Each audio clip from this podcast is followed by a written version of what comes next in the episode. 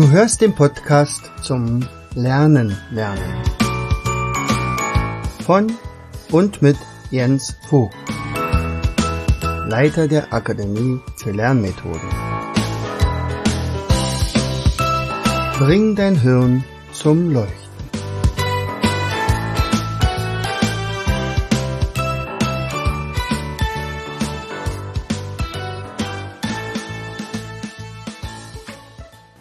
Hallo und herzlich willkommen zu einer weiteren Episode unseres Podcastes Bring dein Hirn zum Leuchten.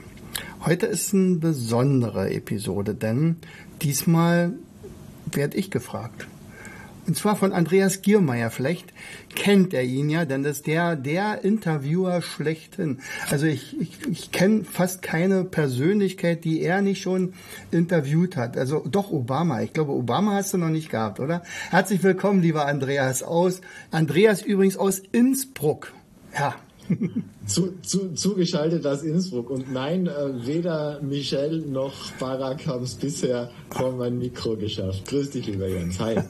Ja, ich, ich äh, habe tatsächlich die Freude, immer mal wieder ganz äh, spannende Menschen vors Mikro zu kriegen.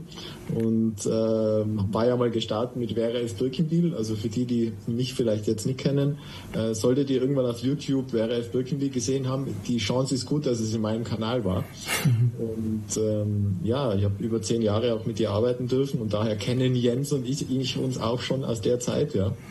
Und äh, es ist sehr, sehr schön, heute wieder mal äh, bei dir, mit dir zu sein und die 222. Episode und deine neue Freiheit zu feiern. ja, tatsächlich. Also das ist eine neue Periode, die bei mir angebrochen ist. Ja, ja, das ist, ähm, du warst ja, also die, die, die Schritte aus der, aus der, ähm, im Prinzip muss man sich vorstellen, das, was, was sich alle wünschen, verbeamtet und so. Also da würde man ja sich nie rausbegeben. Und du hast aber parallel schon begonnen gehabt, äh, gehen wir mal heute ja wirklich so ein bisschen äh, down the memory lane, ja, also ein bisschen zurück und schauen uns mal an, wie ist denn diese ganze Selbstständigkeit überhaupt entstanden in, im Bereich des Lerntrainings. Wer waren da deine, war da die Vera Birkenbild, die, die, die da reinge motiviert hat oder warum überhaupt? Nee, da war Vera noch nicht auf dem Plan tatsächlich. Also äh, eigentlich ging es ja schon viel, viel früher los. Also ich habe ja mit Lernmethoden irgendwie schon immer zu tun gehabt. Also selbst als ich angefangen hatte als Lehrer, und das ist ja nun vor 40 Jahren gewesen, ähm, da kam ein, also, also mein, in den 80ern. Ja, genau, also 84, also eigentlich 82 zählt offiziell, oh ja, und, und 84 dann aber die ersten Unterrichts. Also Magnum und Knight Rider im Fernsehen? ja, genau, das war die Zeit, ja, ja. Und da hatte ich einen Fachberater in Erdkunde und der war schon in den also auf mich aufmerksam geworden, also schon in den ersten zwei Jahren, der macht irgendwie einen anderen Unterricht. Also irgendwas ist da anders. Und ich, und er nahm mich da zur Seite und sagte, Mensch, lieber Jens, sei doch mal so lieb und schreib mal eine pädagogische Lesung. Da habe ich 50 Mark für gekriegt. Ja, aber tatsächlich habe ich äh, in dieser pädagogischen Lesung, das waren auch bestimmt so an die 50 Seiten, äh, so viele Dinge schon aufschreiben können. Das ist mir da erst bewusst geworden, dass ich tatsächlich damals schon eine ganze Menge hatte und und dann kam es wirklich so, dass ich also permanent dann nach Lernmethoden gesucht habe. Angefangen von Eselsbrücken, von irgendwoher äh, Geschichte und sonst was. Und natürlich auch hauptsächlich für mein Fach, also Erdkunde in dem Fall. Naja, und dann lernt man dann auch die ersten Leute kennen. Also das war ja dann nach der Wende. Dann habe ich an Vera einen Brief geschrieben, einen ziemlich langen Brief. Da hatte ich nämlich tatsächlich äh, dieses Stroh im Kopf äh, von ihr irgendwie in den Händen gehabt. Fand das so genial. Ich sagte, oh, jetzt habe ich als alter DDR-Bürger jetzt endlich so die Möglichkeit, auch solche Bücher zu bekommen. Und dann habe ich ihr einen Brief geschrieben. Nach Odelshausen. Nach ja, ich denke schon. Das muss ja Odelshausen gewesen sein, klar. Ich glaube aber, ich wusste, nee, nee, ich wusste zu dem Zeitpunkt noch nicht, wo sie wohnt. Ich habe an ihren Verlag geschrieben und der hat das dann an sie weitergeleitet. Ach, Birkenwil Media. Sicherlich, ja, ja, bestimmt, ja, genau. Das war Wolfgang Lang damals und sie. Ja, ja.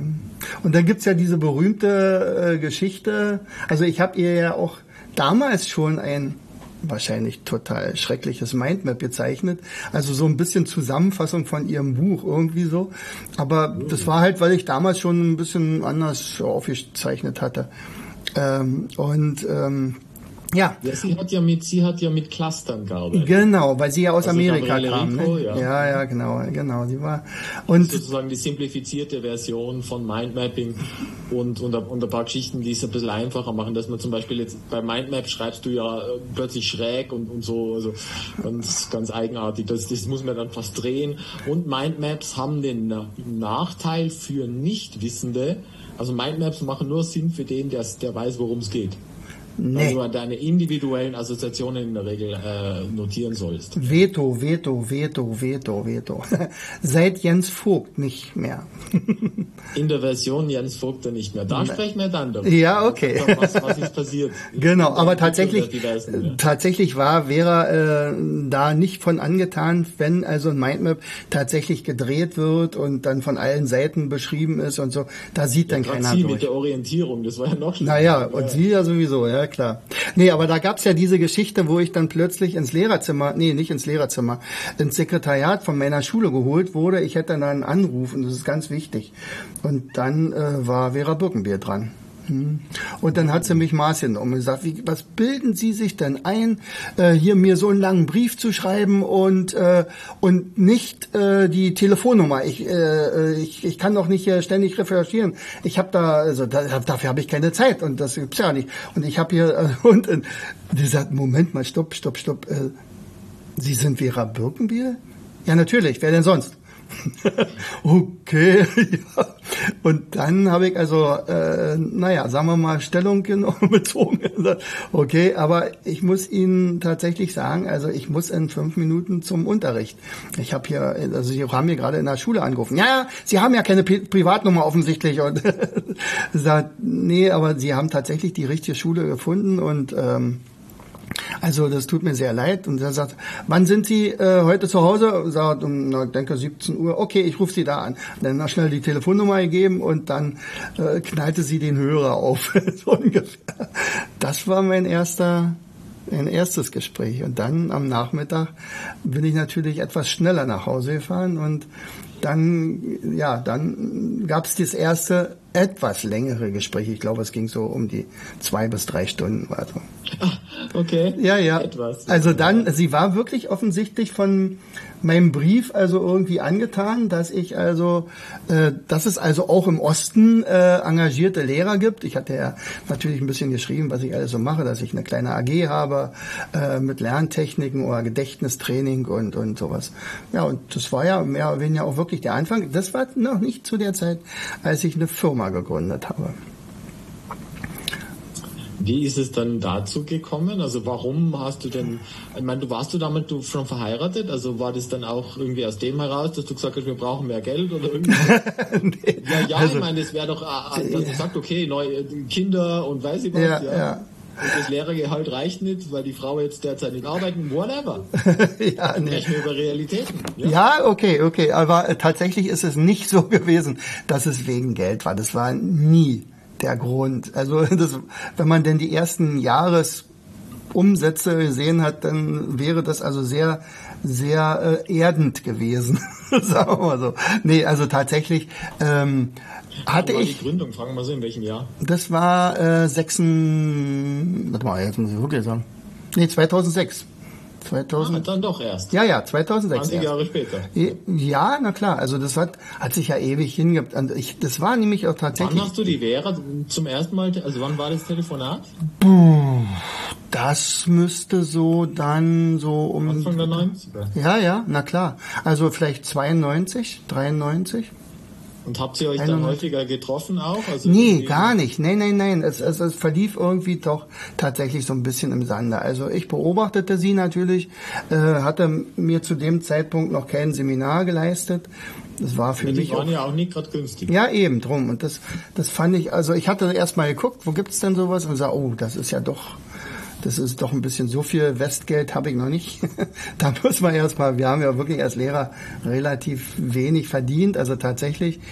äh, haben ja die Ostlehrer ganz anders verdient als die Westlehrer. Das, und da war also sowas zum Beispiel wirklich noch nicht drin. Und ich habe gedacht, ach, ich mache erstmal noch ein paar selber, ein paar Seminare zu kleinen Preisen und und wenn das also einigermaßen voll ist, das das Budget, dann dann kann ich mir ja mal ein echtes Seminar leisten mit solchen Leuten wie Vera und so. Es kam dann aber trotzdem doch äh, deutlich später. genau. Aber du gefragt hast, also wie es dann tatsächlich dazu gekommen ist, also durch diese ganze Aktion mit den mit den AGs und und und ja, ich hatte ja auch einen Verein gegründet, die Wood Street Giants. Das war zum Beispiel auch wieder so eine Sache. Also die Giants, das ist ein Basketballverein oder sagen wir mal ein Sportverein, der auch ziemlich groß wurde. Also wir hatten dann, das war ja ein Schulsportverein, aber immerhin hatten wir 300 Mitglieder. Und äh, meine Kollegen, äh, jammerten dann immer, ja, und du mit deinem Sport immer und, und, und wenn wir aber jetzt mit unseren Lernsachen kommen, dann, dann vernachlässigst du das. So ungefähr, das wurde mehr oder weniger mir in, äh, nachgesagt, was aber total falsch war, weil ich hatte ja sowieso schon einen anderen Unterricht. Aber er sagte, na, das lasse ich mir nicht bieten. Also äh, ich gründe jetzt einfach eine AG innerhalb des Vereins, also die hieß dann Gehirnjogging und, äh, und habe möglichst viele von meinen Sportlern damit reingenommen, so dass die dann, also die Supersportler, denn die dann an Wettkämpfen teilnahmen und so weiter, auch gleichzeitig noch die besseren Schüler waren. Und dann ah. endeten sozusagen die Kritiken, denn jetzt waren meine plötzlich besser als ihre, die also sowohl nicht so gut im Sport waren, aber auch im Lerntechnischen nicht so gut. Und und in dieser Zeit, da sind ganz viele Dinge entstanden schon, unter anderem auch diese Almo-Technik, diese Gedächtnistechnik und, und natürlich auch Mindmaps und, und als dann, naja, sagen wir mal schon, Spidolino, erstes Spidolino-Spiel, das da war, dachte ich, ach, eigentlich will ich das auch verkaufen. Also jetzt nicht unbedingt, um damit ganz viel Geld zu machen, sondern einfach, um das unter die Leute zu bringen. Also und, und da kannst du das ja nicht so ohne weiteres, er sagt hier unter der Hand oder so, dann wird nachher Schwarzgeld oder keine Ahnung, wie gesagt, das wollte, sollte immer auf, auf äh, legalem Weg gehen und, und dann blieb ja eigentlich nichts weiter übrig, als das Gewerk anzumelden, also Gewerbe. Und das hat 23 Euro gekostet oder 23 Mark damals, glaube ich. Und dann war es das. Dann war ich plötzlich Inhaber einer Firma. Also ich würde zu dem Zeitpunkt noch nicht sagen Unternehmer. Aber ich hatte halt eine Firma, die nannte sich auch noch gar nicht Akademie, sondern Lernwerkstatt. Lernwerkstatt Vogt. Mhm. Da, in der Zeit haben wir uns kennengelernt. Ja, ganz genau. Also ja. wir kennen uns aber wirklich schon an, echt lang. Den kann ich mich erinnern an die Lernwerkstatt. Ja, ja, genau. Und das war aber dann die Zeit, wo äh, ganz viele ähm, plötzlich auch Lernwerkstätten hatten, alle möglichen. Magdalena Kuntermann hat auch eine Lernwerkstatt. Aber das wäre ja auch noch ganz gut gewesen. Also Magdalena Kuntermann, für diejenigen, die jetzt zuhören, also das ist auch eine Birkenbielerin von der ersten Stunde an, eigentlich könnte man sagen. Und ähm, dann hatten plötzlich aber ganz viele Schulen Lernwerkstätten und die hatten einen relativ schlechten Ruf, denn das waren die, wo die unmotivierten Schüler abgesondert wurden. Die gehen in die Lernwerkstatt, dann sollen Nachhilfe. Ja, ja, mehr oder weniger so Nachhilfe und so weiter. Und er sagte, das sind wir nicht. Also das, wir müssen uns da irgendwie mal neu positionieren. Und in dem Moment, als wir dann angefangen haben, aber auch Leute auszubilden. Anfangs erstmal Schülercoaches und später dann die Learn-to-Learn-Trainer. Äh, da haben wir gesagt, nee, also das ist auf keinen Fall mehr Lernwerkstatt und dann war die Frage, wie wollen wir uns nennen, Institut oder Akademie und dann, als meine Anne dazu stieß, dann waren wir dann Akademie für Lernmethoden. Spannend, spannend. Und du hast ja schon äh, äh, im Nebensatz irgendwie erwähnt, dass du die Techniken weiterentwickelt hast. Also was waren denn die Basistechniken und was ist dann das, was du dazu ähm, die Enhanced Version, weil es gibt da ja draußen, da draußen am Markt ja so einige, die irgendwelche Gedächtnispaläste haben, die Mega Memory anbieten. Äh, du hast ja auch in deinem Kongress schon unter anderem den Markus Hofmann zu Gast gehabt und äh, Nikolai Konrad. Da gibt es einfach eine, Menge an Leuten da draußen, die, hm. die ähnliche Systeme haben. Was ist jetzt bei dir anders oder vielleicht sogar besser? Natürlich besser. nee, aber tatsächlich äh, war, also habe ich Also noch vor meiner Lehrerzeit, also sogar noch vor Nee, eigentlich in der äh, Armeezeit, als ich Langeweile hatte, da habe ich mir das erste Mal die 100er-Liste also besorgt, also das war die Major-Liste. Zu DDR-Zeiten hieß die aber anders. Masterliste? Ich glaube, die hieß damals Masterliste oder so. Von Kann Professor, sein, ja, Professor Löser. Naja, aber im Prinzip ging es ja eigentlich zurück auf so einen Mönch, der sich da so ein System ausgedacht hat mit Buchstaben und, und da, dass man da sich 100 äh, Wörter merken kann, die hat man auswendig gelernt und konnte man an diese Liste ganz viel ranhängen, also viel, viel mehr, als man eigentlich so. Also hatte. Wörter in, in, und bezogen auf irgendeinen Ort. Jein, also in dem Fall war es ja. so wie ich das kenne, ja, das ist, ist mit dem Ort. lokalisiert. Ja, genau. Also das, der Gedächtnispalast, der steht ja, der ist ja eigentlich zweieinhalbtausend Jahre alt. Das sind die alten Griechen, die damals das entwickelt hatten, die Mnemotechniken. Und der ähm, Mönch, der hatte damals diese eine andere Technik genommen. Ja, also das ist, also weiß ich, da ist Möwe, zum Beispiel M ist 3 und W ist eine 8, also wäre es die 38. Also die, die Vokale zählen da nicht mit. Aber das und alle anderen, also das gibt ja noch ganz viele andere Techniken, eine Schichtentechnik und eine Routenmethode. Eine Routenmethode ist so ähnlich wie ein Gedächtnispalast und so. Und all diese Methoden haben wunderbar im Seminar funktioniert. Alle. Also ich kann, konnte damals auch schon, meinetwegen auch die was heutzutage immer noch gemacht wird, die, die äh, amerikanischen Präsidenten auswendig. Äh, ich habe dann auch mal an meine Wohnungsliste, das war dann so ähnlich wie im Gedächtnispalast hier von dem Gregor Staub, da habe ich mal alle äh, Tour de France-Sieger rangehängt. Ich würd, wollte einfach mal wissen, wie gut funktioniert das. Hat auch wirklich gut funktioniert. Aber, und das war das Eigentliche, wenn ich jetzt aber ein halbes Jahr später jemanden aus dem Seminar getroffen habe. Und habe ich gesagt, okay, kannst du dich noch an, ah, das war toll, das hat Spaß gemacht und so. Sag, na, kannst du denn noch die Olympiastädte von den Sommerolympiaden? Äh, nee. Warum? Weil die nicht die Route mitgelernt haben. Ich, ich bin mit denen sogar in die Tonhalle gegangen und gesagt, guck mal hier, ist der Basketballkorb, äh, da hängen wir jetzt Sarajevo ran. Äh, und äh, dann gab es eine Eselsbrücke dazu, weiß ich, damals war der Krieg in Sarajevo. Also stellt euch mal vor, da oben sitzt ein, ist ein Panzerdorf, irgendwie sowas. Das hat funktioniert im Seminar, aber es hat nicht funktioniert äh, für lange, längerfristig. Und für mich war es ja wichtig, dass ich etwas mir ausdenke für meine Schüler. Also ich brauchte eine Gedächtnistechnik, denn für mich war klar, das ist eine, also eine, das ist eigentlich ein Unding, dass es also Techniken gibt, die in der Schule keinen Einzug gehalten haben. Und, und ich weiß aber, dass es geht. Und, und wenn jemand sagt, ja, der Lehrplan ist zu voll und das schaffen wir alles gar nicht, wir schaffen bloß ein Drittel oder zwei, zwei Drittel oder irgendwie sowas, ja, weil es viel zu viel ist. Und ich wusste aber, eigentlich könnte der Lehrplan viel größer sein, wenn man die richtigen Techniken hat.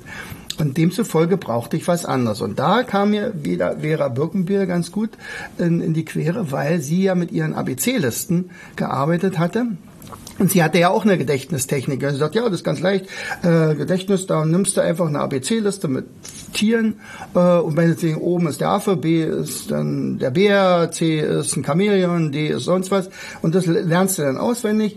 Und dann kannst du da auch was ranhängen. Dann hast du eine schöne Liste von 25 oder 26 Begriffen. Ja, funktioniert, wenn du die Liste vor dir hast. Wenn du das längere Zeit aber nicht benutzt, dann überlegst du, Mist, was war denn das für ein Tier mit A? War das die Ameise? Nee, Ameise war es nicht. War das der Adler? Nee, Adler war es auch nicht. Äh, äh, Ameisenbär. Irgendwas. Genau in dem Moment machst du es nicht mehr. Wenn du anfängst nochmal zu knobeln, wie war denn deine Liste? Also brauchte ich was Neues. Und, und bei, aber mit der ABC-Liste, das war schon ganz gut. Aber die musste gezeichnet sein. Ah. Und diese gezeichneten Bilder, die hatte man jetzt erstmal vor sich. Und jetzt tatsächlich war es wirklich so, also ich hatte als erstes eine Gartenliste, da hatte ich also 25 Begriffe äh, mir erstmal aufgeschrieben, die zum Garten passen, dem Alphabet nach sortiert, also vom Apfelbaum bis hin zum Zaun. Und habe dann meine, äh, meine Mutter, die 72, war zu dem damaligen Zeitpunkt gesagt, pass mal auf Mutti, wir machen jetzt erstmal einen Test und du wirst erstmal ähm, dir 25 äh, Wörter merken müssen. ja, natürlich 72, hm, fünf Wörter waren noch da an der richtigen Stelle. War aber überhaupt nicht schlimm, weil dann kam ich mit meiner Liste und gesagt, okay, jetzt machen wir die gleiche Sache nochmal und jetzt gucken wir mal, wie viele jetzt dir merken kannst. Das waren andere Wörter, aber ähnliche. Also die nicht irgendwie logisch irgendwie im Zusammenhang waren. 25 von 25. Wow. Und da dachte ich, okay, das war das war jetzt Heureka, so ein Ding. So, Achtung, jetzt, das gab's noch nicht. Dann habe ich das natürlich sofort bei meinen Schülern angewendet und das hat genauso funktioniert. Plötzlich konnten die sich 25 amerikanische Staaten von Norden nach Süden merken in der richtigen Reihenfolge, weil die ABC-Liste hat ja eine Reihenfolge. Tja, und das war dann tatsächlich der Anfang von der Almut-Karte. Ja, wobei ABC-Liste ist ja alphabetisch geordnet. Ich meine, die Staaten sind ja nicht zwangsläufig alphabetisch. Nee, aber du kannst also ja Arkansas, sagen. Also nee, nee, nee, nee, nee, nee. Nee, nee, nicht die, die amerikanischen äh, Bundesstaaten, sondern von Kanada runter bis nach Chile und dann wieder hoch, zurück. Also wir haben die, äh, zum Beispiel die Gartenliste, ja, am Apfelbaum. Das ist ja der erste Begriff auf der Karte. Und den musst du jetzt über eine Eselsbrücke mit äh, einem Land verbinden, das du dir jetzt merken willst. Und das erste ist ja oben Kanada. Alaska wäre zwar auch noch, aber Kanada. Und tatsächlich, äh, sagen wir zum Beispiel, der Apfelbaum wird mit einer Kanne gegossen. So. Der nächste Begriff wäre Brunnen auf der Karte und das nächste Land wäre USA. Und dann sagst du, okay, da sitzt jetzt Joe Biden auf dem Brunnen und fällt plötzlich rein. Aber oder vielleicht hat er den Trump reingeschubst. Das wäre vielleicht ein schöneres Bild. Ja. So. Und äh, der nächste Begriff auf der Karte ist zum Beispiel Clematis, also wie die Clematis an so einem Baum hochrankt. Und äh, was wir uns merken müssen, ist Mexiko. Und dann stellen wir uns vor, dass also die Clematis geschützt werden muss mit Sombreros. So, und die Sombreros erinnern uns nachher wieder an, an dieses Mexiko. Und so kann man innerhalb von, sagen wir mal, fünf Minuten alle Länder von Amerika, Nord-, Mittelamerika und Südamerika ganz schnell lernen. Und wie hast du, da, da, ist jetzt der Unterschied zu, zu, zu anderen? Na, der Unterschied ist, also, also im Prinzip ist es eine Kombination. Es ist eine Loki-Methode, weil ich, ich die, der Ort ist jetzt praktisch die Karte. Ja, also mhm. das ist jetzt im Garten. Mhm. Und jetzt sind aber die Begriffe alphabetisch sortiert. Was Vera nicht gemacht hat, ist diese Begriffe gezeichnet. Was O'Brien, das ist auch ein Weltmeister im Gedächtnissport damals gewesen, was der gemacht hat, der hatte die Bilder gemalt. Der hatte eine, eine schöne Parklandschaft gemalt und dann sagt, das ist ganz einfach, ihr braucht einfach bloß hier an diesen Bildern das anhängen und dann ist es so. Und das hat ja auch funktioniert, solange du seine Karte hast. Aber du wusstest nachher, na, wenn die Karte weg ist, äh, die Brücke, da war eine Brücke, war die nun vor dem Telefon, äh, von der Telefonzelle oder danach? Und so wie das also so ist, äh, dann, äh, ja, dann funktioniert's ja nicht mehr. Und, und so wie eine Gedächtnistechnik nicht zu 100 Prozent zum Erfolg bringt, ist sie für Schüler zum Beispiel absolut irrelevant. Also es gibt Frustrationstoleranz, ja, null. Na klar, ist ja, doch klar. Also die möchten, die möchten eine Technik haben, die wirklich funktioniert, sonst lassen sie sich gar nicht drauf ein. Also Schüler oder Kinder sind da sehr ehrlich. Das ist jetzt noch, äh, das, das bin ich gespannt. Das, das, da machen wir nur Tests mit so Geschichten. ähm, möchte gerne testen, ob die Methode tatsächlich besser funktioniert. Bin gespannt. Ja. Und, das, und das ist aber nicht die Almut-Technik. Doch, doch, das ist die Almut-Technik. Die heißt Almut. Die heißt Almut. Früher hieß er AES-Spaziergang, was aber, naja, Alphabet-Erinnerungsspaziergang. Und das war aber irgendwie so ein gestelltes Wort. Und da haben wir gesagt, nee, wir machen das anders. AL steht für Almut, äh, Quatsch, für, für Alphabet, so. Und Mut für mutare, also lateinisch, wir, wir verwandeln abstraktes Zeug in Bilder. Deswegen Allmut. Genau. Okay, okay. Und dann irgendwann einmal sind ja die ganzen, ich sage jetzt einmal, äh, äh, fadenscheinig äh, Bauklötzchen dazugekommen, oder? Ja. Du hast ja dann begonnen auch mit deinen Spielen, wenn ich manchmal mit dir telefoniere, äh, des Nachmittags oder so erzählst du, dass du gerade wieder aus der Werkstatt gekommen bist und dann wieder, nein, nein, ich finde also richtig handwerklich tätig bist, also richtig manu manufakturmäßig. Ja. Und da mit Holzspielzeug unterwegs, ja. Und in dem Zusammenhang möchte ich jetzt auch gern, also für die, die jetzt auf YouTube zuschauen, du hast ja auch ein schönes Maskottchen mit. Ja, das ist natürlich unser Maskottchen. Das hat ja was mit dem Spirulino zu tun, genau. ja. Das haben uns damals äh, Studenten, äh, also von der Grafikdesign-Studenten gemacht. Also der Johannes und der Stefan, also die sind wirklich toll. Die haben unter anderem uns ja auch die entsprechenden Farben verpasst. Also haben wir lange getestet und, und da ist dann dieses Orange rausgekommen und das Dunkelrot. Und getestet im Hinblick auf Conversion oder? Naja, nee, so nun wieder nicht, aber was am besten, was anderen Leuten am besten gefällt, ob das wirklich kompatibel ist mit unserer Mission, dass wir also lernen, es ist also freundlich und, und fällt auf. Genau. So seid ihr jetzt bei Orange-Grün irgendwo gelandet? Nee, nicht grün. Orange, äh, dunkelrot. Das ist hier. Ah, Orange, dunkelrot. dunkelrot. Genau. Ja, ja, ich bin rot-grün farbenblind. Ach, du auch? Ich auch. Ja, ja. Das ist so eine Männergeschichte. Das ist tatsächlich, ja, ja. das ist eine, eine rezessive Geschichte. Also das, das liegt irgendwo am männlichen, am Y-Chromosom Ja, ja. Wir sind am absteigenden Ast. Wir sind eindeutig am Absteigen aus. In, in, in, dem Zusammenhang erwähne ich immer gern äh, Bischof Köhler, gerne nachlesen. Ja. okay. Ja, ich habe tatsächlich vor kurzem mit ihrem äh, 90-jährigen Mann telefoniert. Die Frau ist irgendwie 93 oder so. Aha. Ich wollte sie interviewen, aber es wird schwierig. Also. Nein, es ist tatsächlich einer der großartigsten Forscherinnen im Bereich der Männer-Frauen-Forschung. Also. Die hat eben gerade ihr Buch äh, von Natur aus anders jetzt neu aufgelegt. Ich habe gedacht, okay, wenn jemand ein Buch neu auflegt, dann ist der noch recht wild benannt. Ja, klar. War nicht zwangsläufig so. Ach so. Also vielleicht, wenn ihr jetzt das anhört, hat das Interview schon stattgefunden, weiß ich nicht, dann wäre es toll. Äh, ich wünsche dir, ich, ich werde es noch rausfinden. Aber das ja, ist, okay. also Vera Birkenmiedler war ein großer Fan von ihr. Ja. Ah, alles klar. Okay. Und jetzt nochmal, um, um, um weiterzugehen, äh, Almut wäre jetzt ein Name auch für Frau, ja. Für ja. Früher, ja. wir haben auch etliche Kunden, die Almut heißen. Das ist immer ein schöner Einstieg. Sie sagt, ah, Almut, okay. Hast du das und das Spiel schon oder die und die Technik? Und sagt auch nach mir benannt, toll. Nur, nur, nur deswegen. Na, selbstverständlich, nach, klar. Ich, ahn, ich ahnte schon, dass sie dazu kommt. genau. Nach der Lieblingsomi. Ja. genau. Und dann, äh, dann ist die Frage, also erstens einmal, du hast ja dann in der Zwischenzeit auch Kinder bekommen. Ja. Ihr beide, sag ich jetzt einmal. Also ja. Frauen, ja.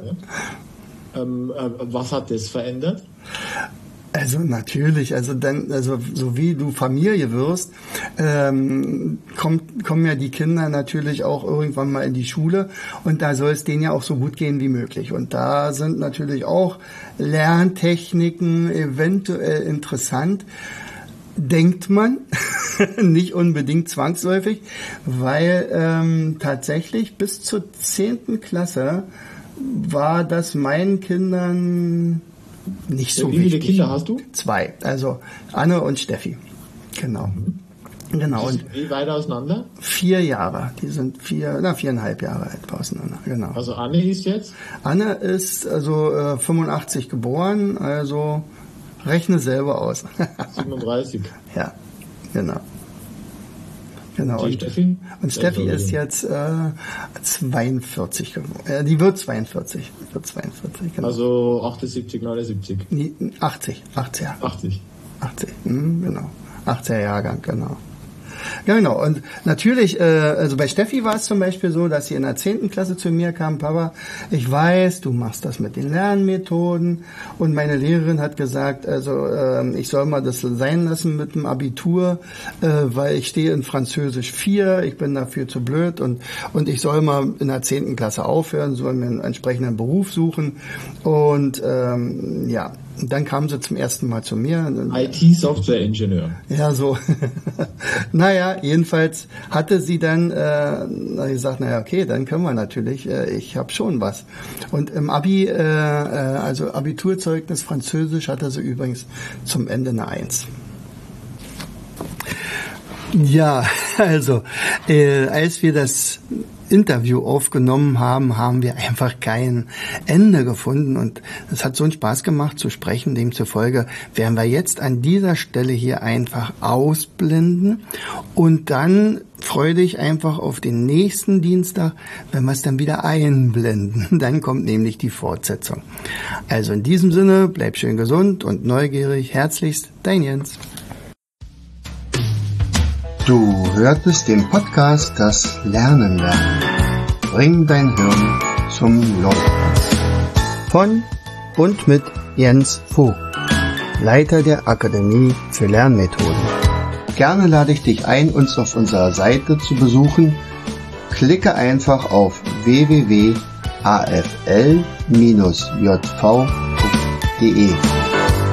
Hier findest du weitere wertvolle Hinweise, die dein Lernen leichter machen. In unserem Shop www.mindmaps-shop.de wirst du viele praxiserprobte Produkte rund ums Lernen finden. Bis zum nächsten Mal. Dein Jens.